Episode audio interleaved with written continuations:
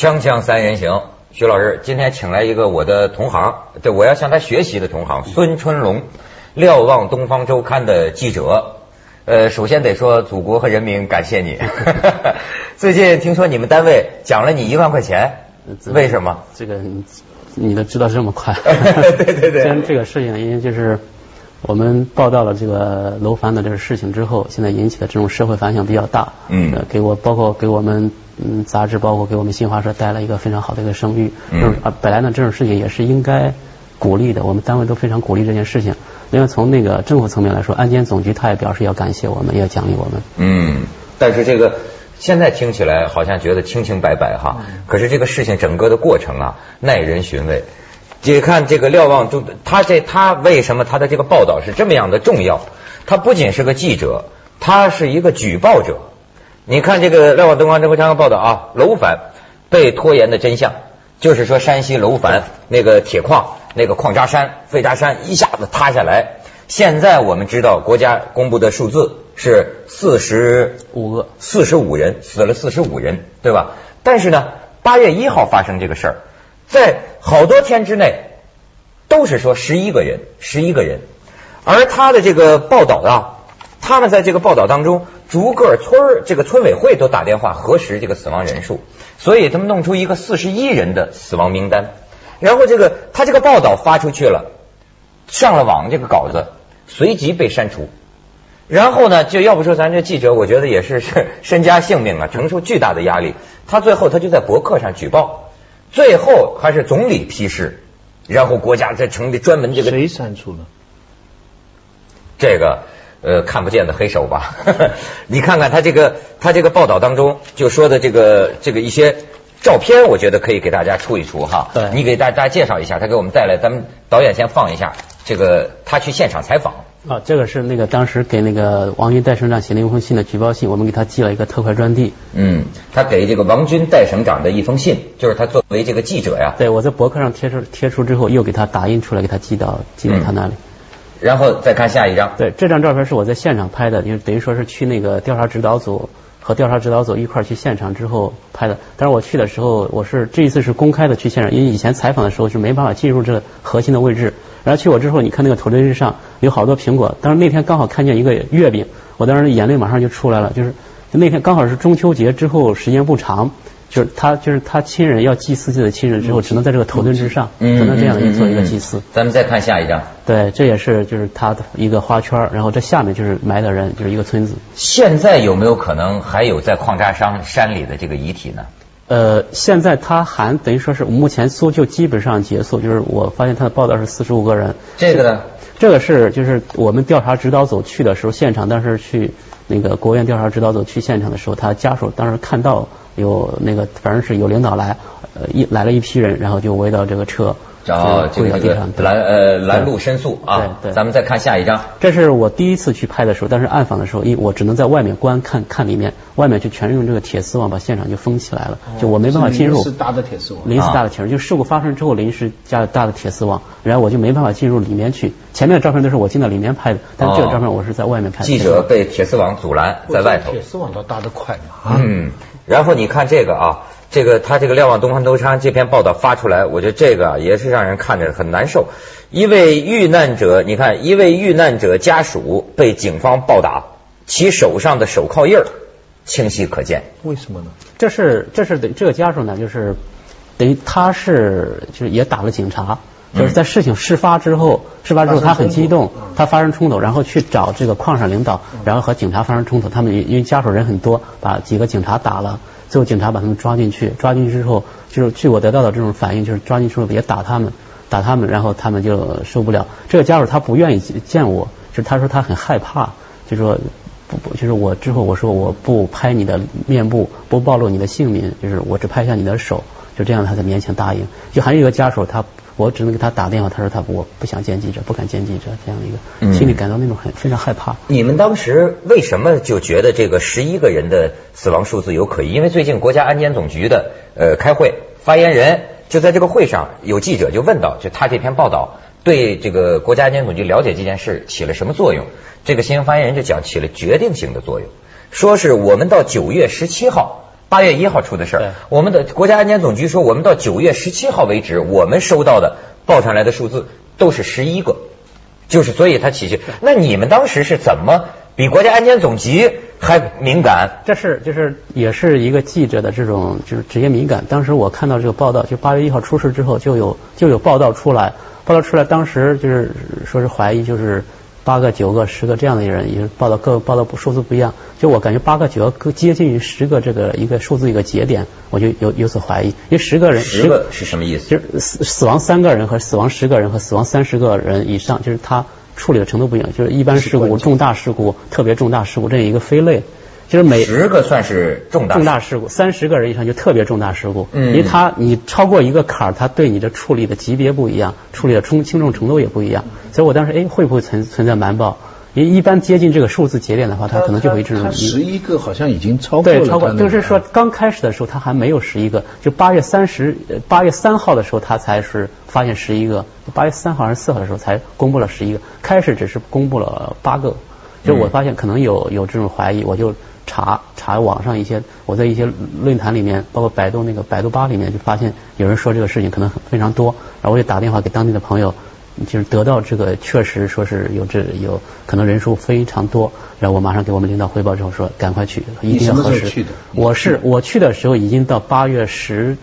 十几号了，就是我在之此之前一直不停的关注，因为我也有有所这个疑虑，就是我看着我我想着我说再给等几天吧，说不定他把这数字马上会报出来。我一直在等着，但是我一直等了十几天之后，我发现他没有报，所以我更加坚定，我说他可能是要把这事情瞒下去。他关注这个事后的时候，我们都在看球，哦，明白？那个时候正好是嗯，对。当时根据你的了解，你脑子里形成了个什么印象？对前方的情况？我前方可能，我想着他可能会对记者这种采访进行阻止，这是毫无疑问的。就这么，他要瞒报的话，肯定被记者采访阻止。所以我就前了解前面什么样子，我要去怎么，包括了解到，一个是他这个汽车到进县城的时候，他警察要上去查车，就是如果发现有外地的人，他可能会问你是不是记者。另外，你住住宾馆的话，他可能会有外地的身份证，然后马上就有警察来查你是干什么的，这样一个。当然他们是为安全考虑，但是我觉得他们在为安全考虑有你你的意思是说，发生一件重大事故以后，如果他在某些情况他应呢，他有一个大工程。很多部署，虽然参与这个部署的人并不一定知道这个事这个事情的性质对，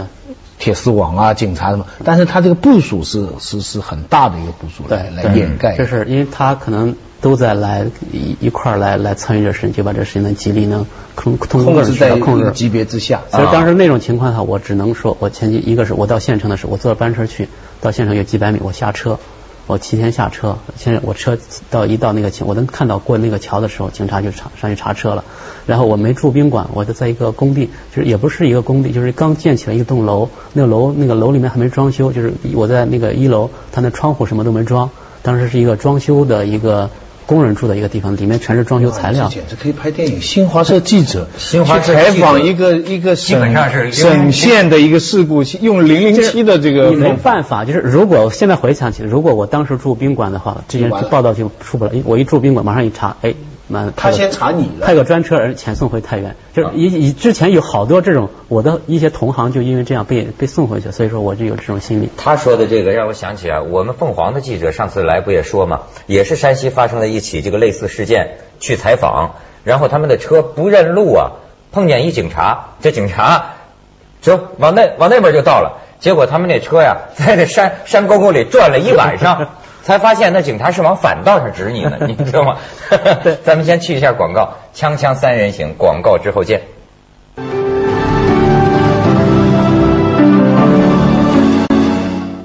我在报道当中啊，就看到这么一个细节啊，所以我说耐人寻味嘛，就是它这个地方啊，就等于是这个尖山铁矿，对。还是国有的这个铁矿，它不是采矿，那么这些这些废的这些矿石矿渣，它就堆成一个越来越高、无比巨大的一个山，而且这个情情景非常瘆人呐、你说这个村民呐、他是从这个生死线上捞食儿啊，还真的赚钱。这村民都办了什么选矿场，靠什么？他们就在这个山里头捡这个矿石、矿渣，然后你知道，说是平常每天，可不是平常经常啊，也得砸砸死几个人的。就他那个大运矿石的那个车呀，下边有人吧，哗一下就往下倾倒啊，就平常经常就有砸死人的这样的事。然后呢，我看这个细节就是出了这个事情之后，是谁观察到？就说突然间这个挖掘的挖人的救人的这个这个这个这个挖掘机吧，哎，他怎么突然转向了？好像没有什么人的地方去挖，这是怎么回这事？是就是当时到挖到十一个人的时候，就这个事情就就比较迟缓，就救援比较迟缓。就是村民告诉我，就是马上就转向，这都在。我因为我我到现场去的时候，我也看到，当时我只发现一台挖掘机，然后就离那个现场很远的一个地方，他看着在修路，就是反正就是很小地方，那块已经很平整了，他还在那块修那个东西，我不知道他在做在做什么。就是不是无意疏漏，而是有意的。呃，应该我是猜测是这呃，样。呃就说至少是令人怀疑吧，怀疑你令人怀疑吧？为什么村民会说你都挖到这十一个人，你突然挪了地方挖了？包括村民给我反映说，一个是，但我没有核实这件事，就是当时是挖到十个人的时候就转移了，在在那块已经没人的地方又挖出来一个，就是就哎呀，已经已经超过计划了，是吧？这是控制在十人以下嘛，它有一个有有有有个指标了。那么你说像这个，他当时的你你你你你人到现场之后，你的感觉是什么？因为咱们都是从你的文字里知道那个样子，它是个什么状况？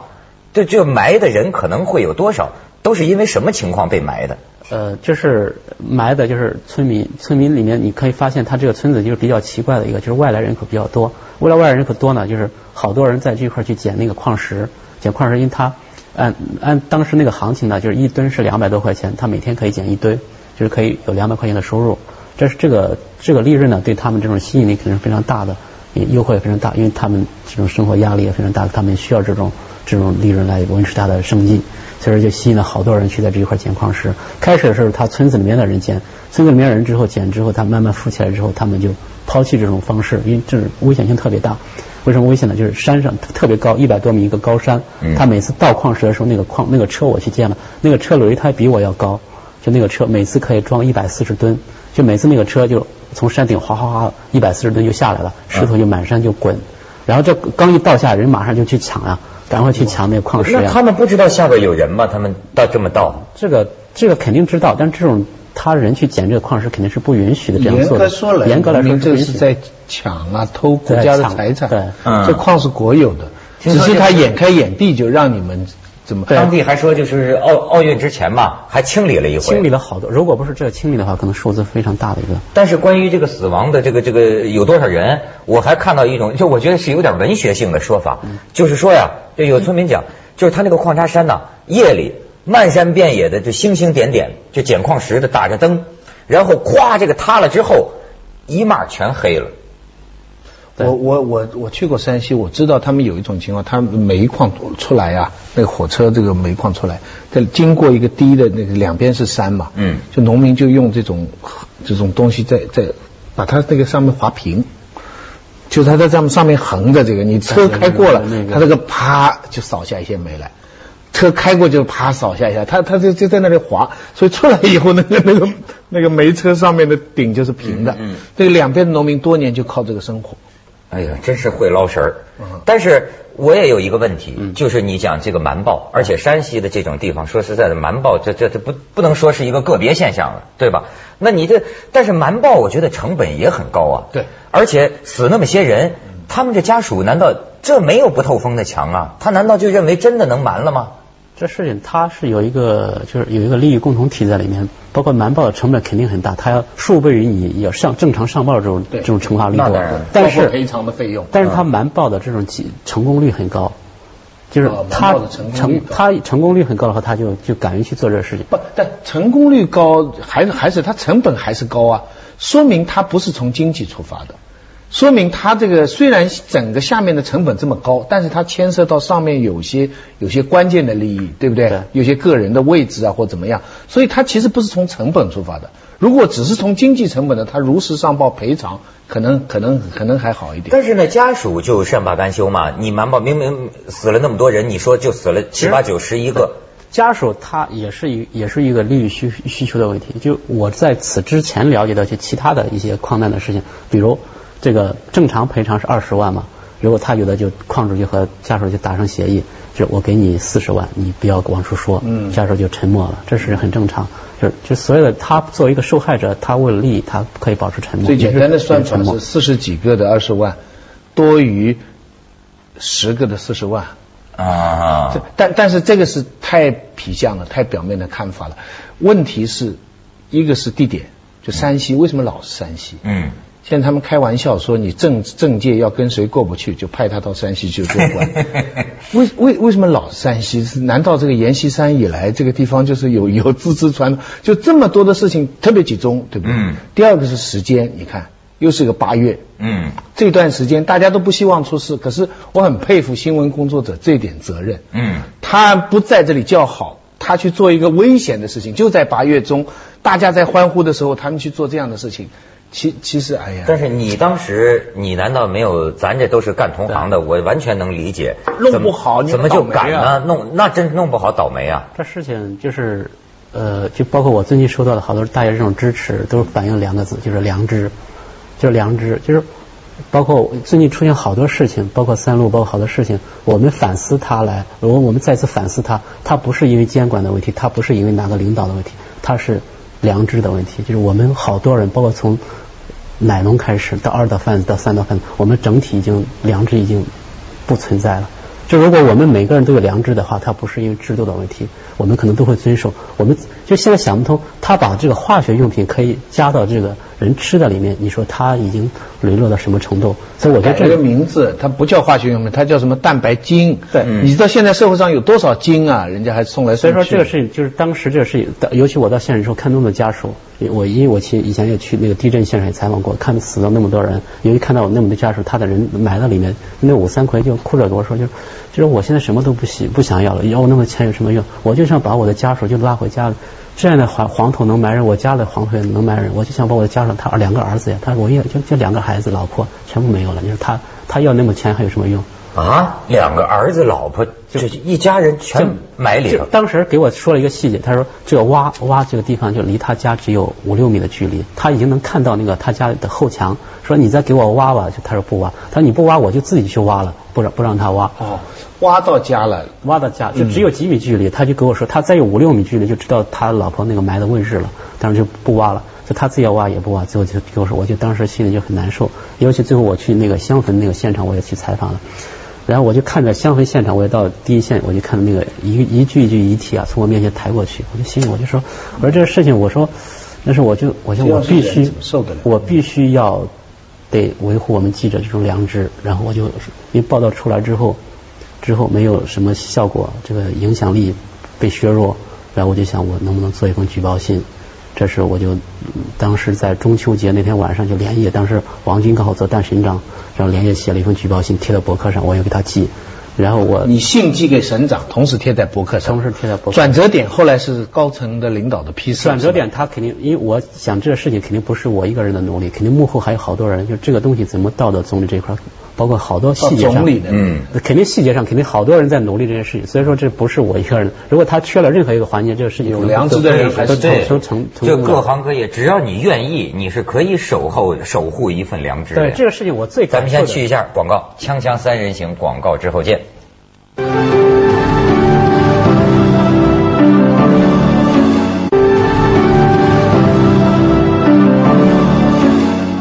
嗯，你接着讲。就是我感觉到这个事情可能对人触动最大的，可能就是唤起了好多人这种心理这种良知。他发现这，我我觉得重最重要的意义在这里。包括我收到短信，好多人都非常发感慨。他收到六百三十五条短信，都存在手机里。现在已经都七百多条了，就每天都有几十条、几十条短信，然后包括网上留言也非常多，就都是围绕着良知。包括有一个发短信，我就特别，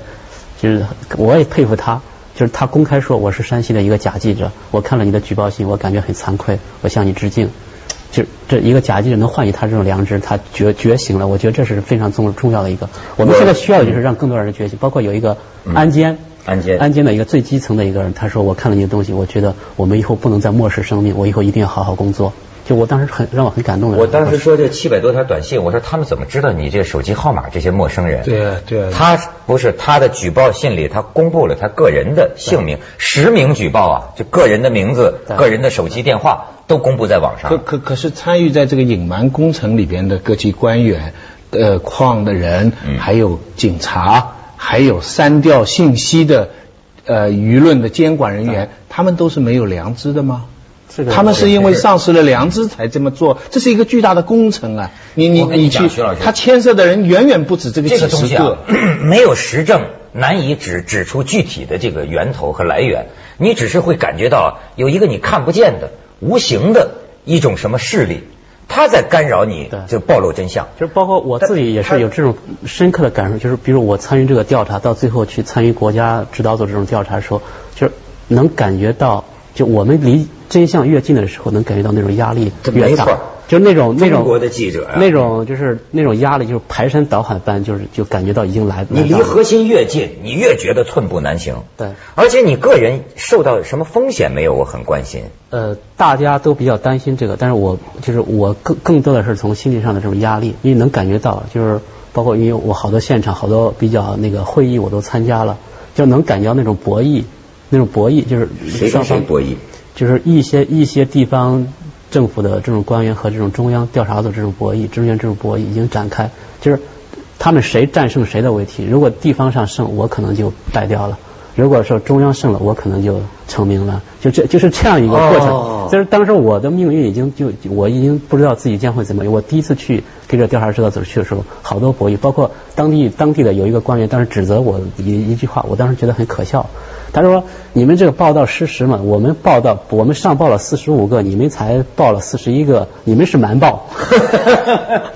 哎呦，我的天哪！所以那种他用这种非常可笑的话已经开始驳斥我，所以那种用用各种帮办法要要说我的不是，啊那种那时候你就感觉那种压力，你就觉得就是你幸好的是我，他是一个可能是那个群体非常强大一个群体，我背后也有也有非常强大一个群体。对，这个你想想啊，我觉得现在说起来是英雄，但是当时啊，就如果是博弈的一方形势逆转了，他可就惨了替罪羔羊啊就是一个过河的卒子了。啊，那可太惨了。所以我觉得你们单位奖你这一万块钱呢，奖少了。我建议这七百多个短信呢，也都给他汇点款，咱们支持这样的记者，对对吧？对揭盖子的记者，现在每人会太难得了。每人会一千的。